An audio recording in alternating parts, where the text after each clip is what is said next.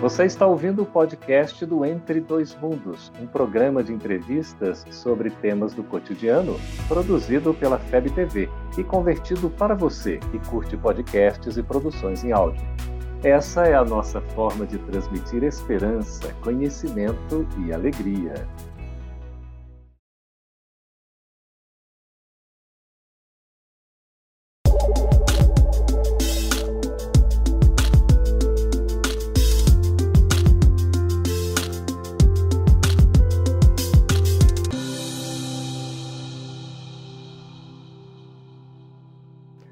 Acreditar na vida após a morte faz alguma diferença na nossa vida atual?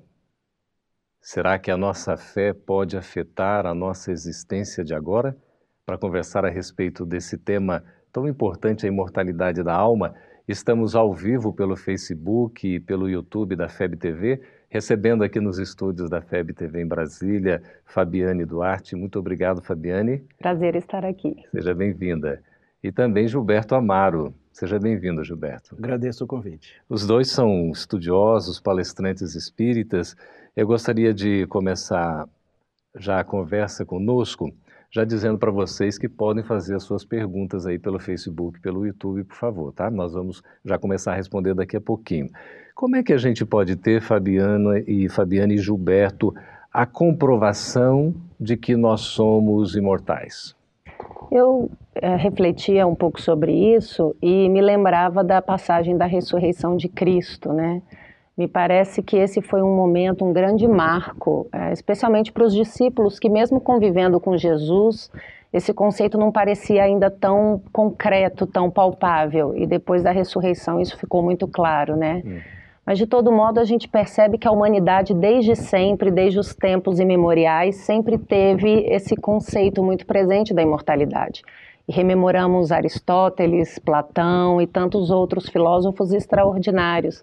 Então há que ter algo de especial para que a humanidade né, sempre tenha tido esse conceito em si. Então a gente tem que se perguntar se de fato é, pelo, pelo fato dele estar esse tempo todo conosco, se isso já não é um grande, um grande sinal de que Jesus, de que Deus é, deixou esse tema conosco, né, dentro da, do nosso coração, do nosso sentimento, né. Uhum. É, Gilberto, quando a gente fala não é, em vida eterna, é, o que, que isso exatamente significa? A continuidade da inteligência, que somos seres inteligentes da criação, e a Fabiane foi muito feliz quando ela trouxe o exemplo do nosso modelo guia Jesus, dando a reapresentar-se após o, o, ápice do seu afastamento. E é interessante que num determinado instante, né, Fabiana, ele diz assim lá na cruz: Pai, em tua mão, em tuas mãos entrego o meu espírito.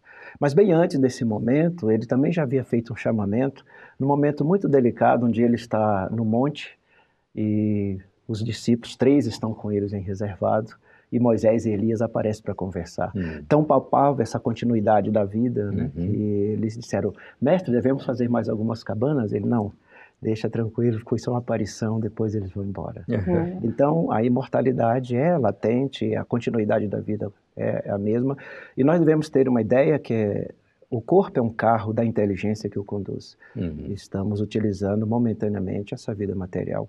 Quem costuma ler o Evangelho, em Eclesiastes 12, 7, está bem claro lá. O pó retorna para onde veio e o Espírito vai para o Pai que o criou. E Jesus disse que entregava a Deus o seu Espírito. Pois é, e como é que nós ficamos nessa situação toda? Porque o fato da gente acreditar que nós somos imortais, que nós não morremos com a extinção da vida física, que a gente vai continuar vivo isso faz alguma diferença efetivamente agora para nós?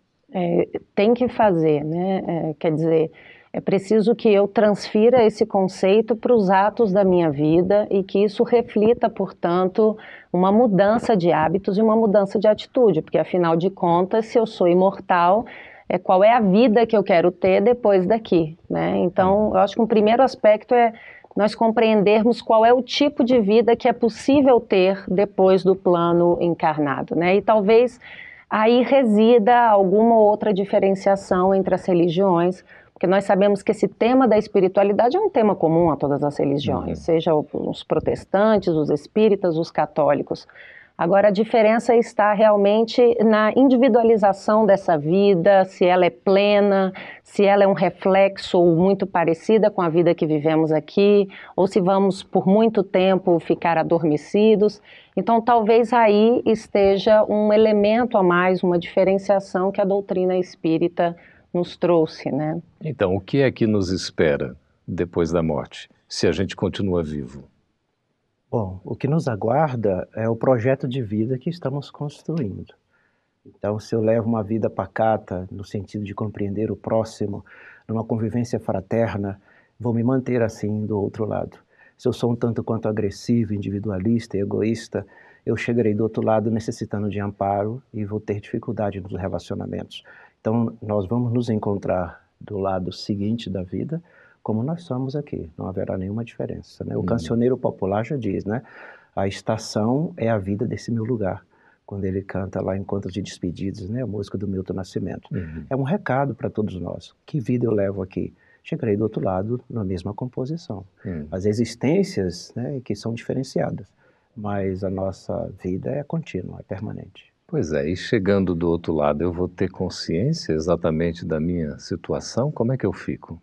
É, a literatura espírita é bastante rica em casos e a gente não pode deixar de falar de André Luiz, inclusive a FEB depois, é, inclusive deu o nome à vida no mundo espiritual, né, de toda a coleção de André Luiz, e que eu acho que refletiu muito bem a intenção desse espírito, que foi justamente nos mostrar o quanto a vida é pulsante, rica, é, depois, como a gente costuma brincar, do lado de lá, né, a vida no mundo espiritual. Então, realmente é uma vida plena, os espíritos nos mostraram isso, o Emmanuel também, a psicografia de Chico Xavier foi sensacional.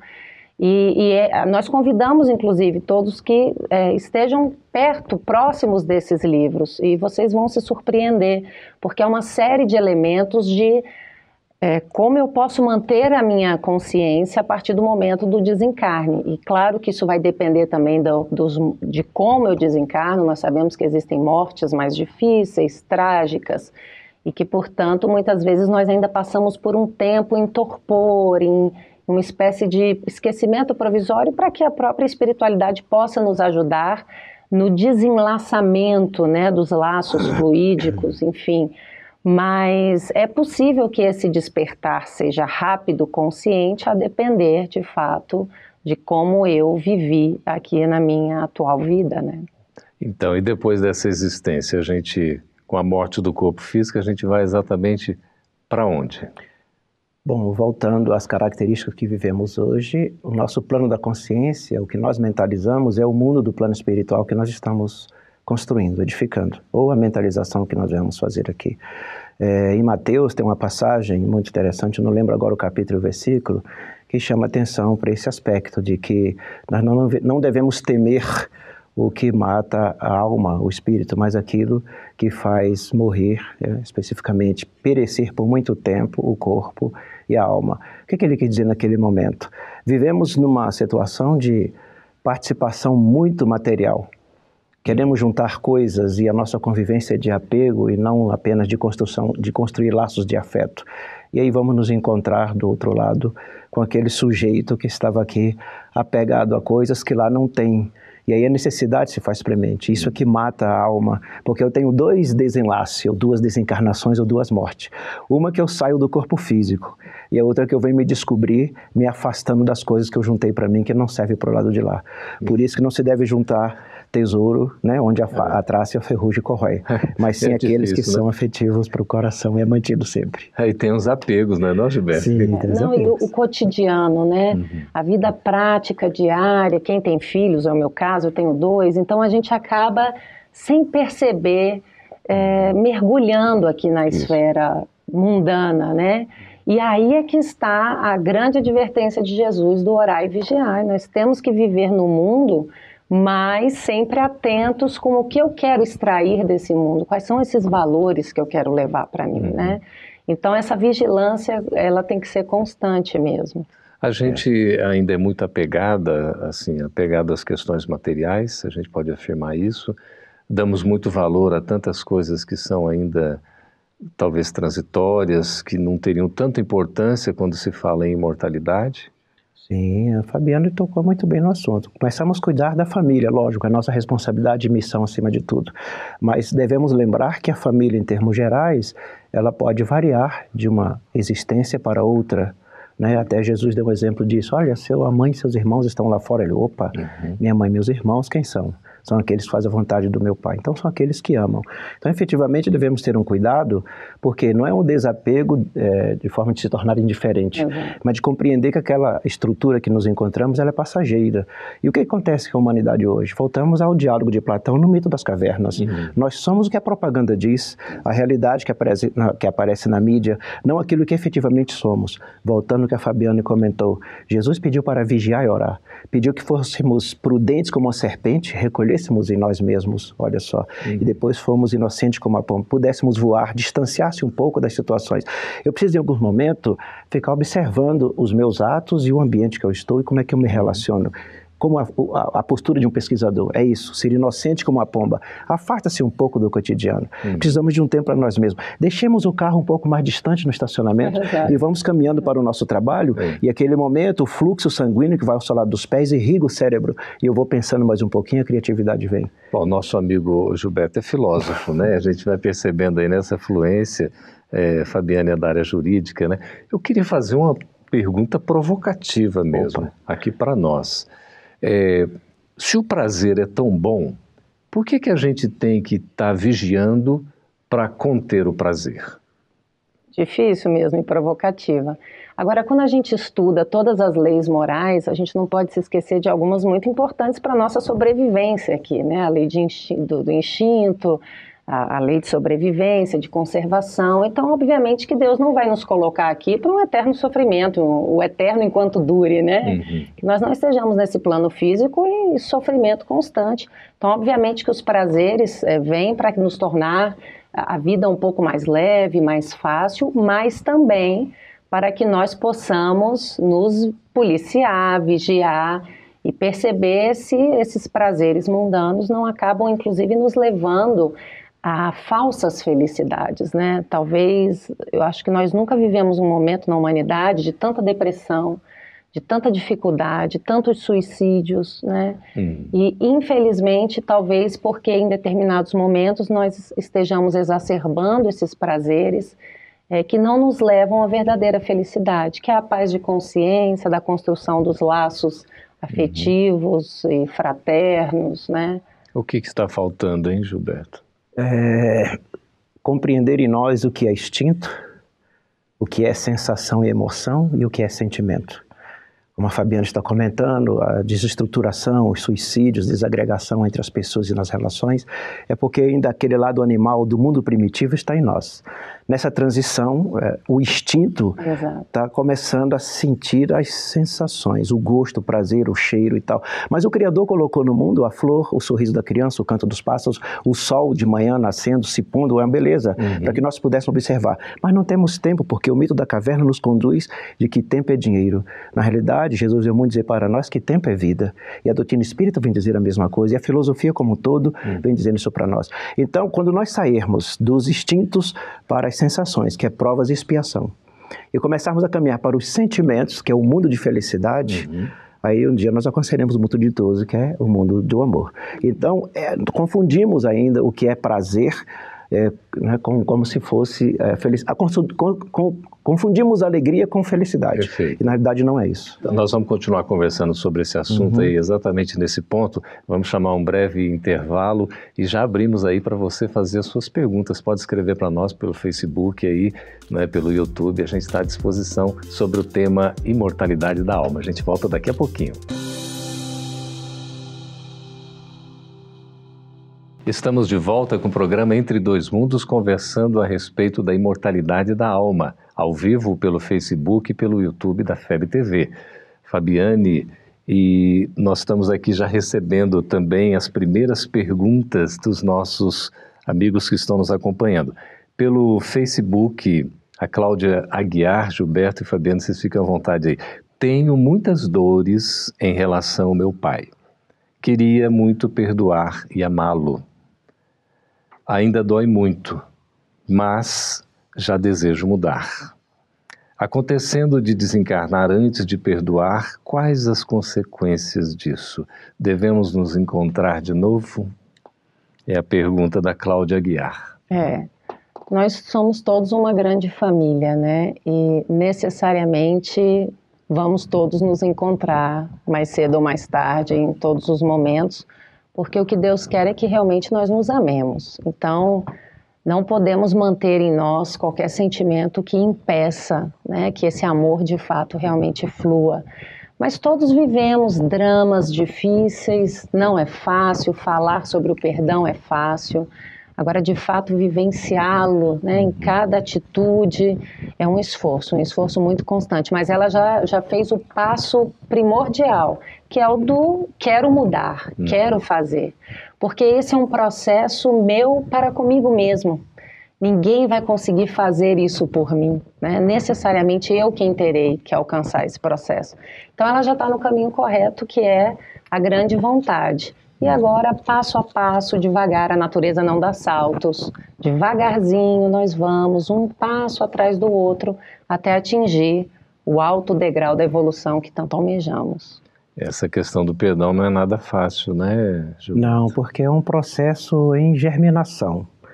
E, evidentemente, a pergunta foi muito bem colocada, porque é uma realidade de todos nós. Uhum. É o egoísmo que nos impede de dizer se temos ou não melindres com alguém, ou temos algum desafeto, ou geramos uma dificuldade com outra pessoa. Uhum. Mas qual é o, o, caminho? É essa leitura particular. Dói muito em mim. Uhum. E ela finaliza questionando: havendo um desencarne, como é que fica a situação? Bom, minha querida, lhe informando de uma forma bem direta, a doutrina espírita diz que quando deixamos a armadura da carne, a nossa sensibilidade aumenta. Hum. O corpo consegue, pelos instintos, é, ainda limitar, limitar. as emoções. Mas quando nós chegamos do outro lado, o discernimento se torna amplo, né, Fabiana? É. E aí a dor, realmente, e o remorso é muito grande, porque uhum. alcançamos o discernimento. Alguns dizem assim, chamar arrependimento, mas a doutrina nos diz, no conhece ti mesmo, uhum. adquire o discernimento. E aí a dor da alma é enorme. É. A Cida Cel, pelo Facebook, ela está perguntando aqui para nós, é, no campo científico atual, que fontes de pesquisa podemos citar sobre mortalidade para aprofundar o tema? Que é, fontes a gente teria? É, não, nós temos inclusive é, a própria psicologia vem colaborando muito com isso, né? é, todas essas experiências de terapias de vida passada, tudo isso tem sido um avanço extraordinário no campo da ciência, né? Uhum. Des desdobramentos. Nós temos uma série de fenômenos interessantíssimos de indivíduos que estão em estado de coma e que se fazem experimentos de colocar, por exemplo, no alto de um lustre determinados objetos e que o indivíduo, quando retoma a sua consciência, ele fala: Eu sei o que, que estava lá. Então, ele Quer dizer, essa, essa, tudo isso vem sendo realmente tratado pela ciência com bastante é, profundidade, uhum. né? E nós podemos sim encontrar tudo isso, especialmente no, nos campos da parapsicologia, da psiquiatria, né? Uhum. O que é, mais, Gilberto? Há um livro muito bom que nos auxilia até melhorarmos enquanto sentimentos, né? Para que os nossos laços de afeto sejam profundos. Mas é Minha Vida na Outra Vida, né? É um uhum. livro muito interessante. A própria FEB tem um filme, né, que a uhum. FEB é, disponibiliza em DVD, e tem esse livro também que deve ser lido. Mas Ian Stevenson foi um grande pesquisador nessa área. Há livros, eu não lembro agora o título, mas sobre marcas de nascença, que até tem envolvido pessoas da área de perícia da polícia do, de Brasil, do Brasil pesquisando sobre isso. Então, tem obras, sim, bem consistente, uhum. né? Fora o que a Fabiana comentou, é. terapia de vivências passadas, estado de quase morte e tantos outros. As pesquisas sobre reencarnação, né? Temos é, Exatamente. É, vários livros com, com relatos, por exemplo, do próprio Hermínio Miranda, não é? é. Temos também do, do Hernani Guimarães de Andrade, uhum. né? Nós tivemos, agora me fugiu o nome, eu me lembro que eu me debrucei bastante sobre esse livro, é, de um garotinho nos Estados Unidos, né, que também trazia todas as reminiscências da vida uhum. passada. E nós temos muitos casos também relatados nesse sentido, né? Uhum. É, o livro chama-se A Volta. Ah, esse não mesmo. lembro o autor. Isso, né? É, exatamente. O pai leva ele para ver uma exposição de avião. Perfeito. E aí a moça que está É. conduzindo diz assim, olha, aqui- era isso, o combustível. Falou, não, aí era um, era, era, uma, era um míssil dá mesmo. detalhes É isso específicos, é isso impressionante. Assusta, né? Assusta. Ótimo. Então, Cidacel, aí já ficam algumas referências né, para o nosso estudo. É, a Renata, pelo YouTube, pergunta o seguinte: o esquecimento provisório pode levar mais tempo quanto maior for nosso apego ao desencarnar? Quer dizer, o esquecimento provisório pode levar mais tempo quanto maior for nosso apego ao desencarnar? É, talvez ela esteja se referindo ao esquecimento de tudo que fomos, né? Porque realmente, como o Gilberto comentou, quando desencarnamos e, e nos desprendemos dessas amarras físicas, né, do Uhum. corpo físico, a nossa consciência se torna maior e, e não raras vezes nós vamos então reacendendo tudo aquilo que vivenciamos em outras vidas e vamos tomando corpo e consciência disso tudo. Perfeito. Mas O realmente apego. pode demorar um pouco mais, especialmente se eu estou com a mente voltada aqui para o corpo físico. Uhum. Eu acho muito importante, eu falo um pouco isso com, com os companheiros que convivem conosco aqui na Casa Espírita, na FEB. Nós temos que prestar atenção que tudo é um estado de consciência e de é a nossa mente quem nos, Uhum. quem nos determina, né? Então, a- às vezes a gente tem que é, parar de pensar, ah, se eu morrer, eu vou para o céu ou eu vou para o inferno? E aí o espírito apenas muda o- o- os nomes, o conceito. Se eu morrer, eu vou para o plano espiritual superior ou para o umbral? É. Veja, você apenas mudou a nomenclatura, Verdade. mas você está com o conceito equivocado. Você vai para onde a sua mente lhe guiar. né?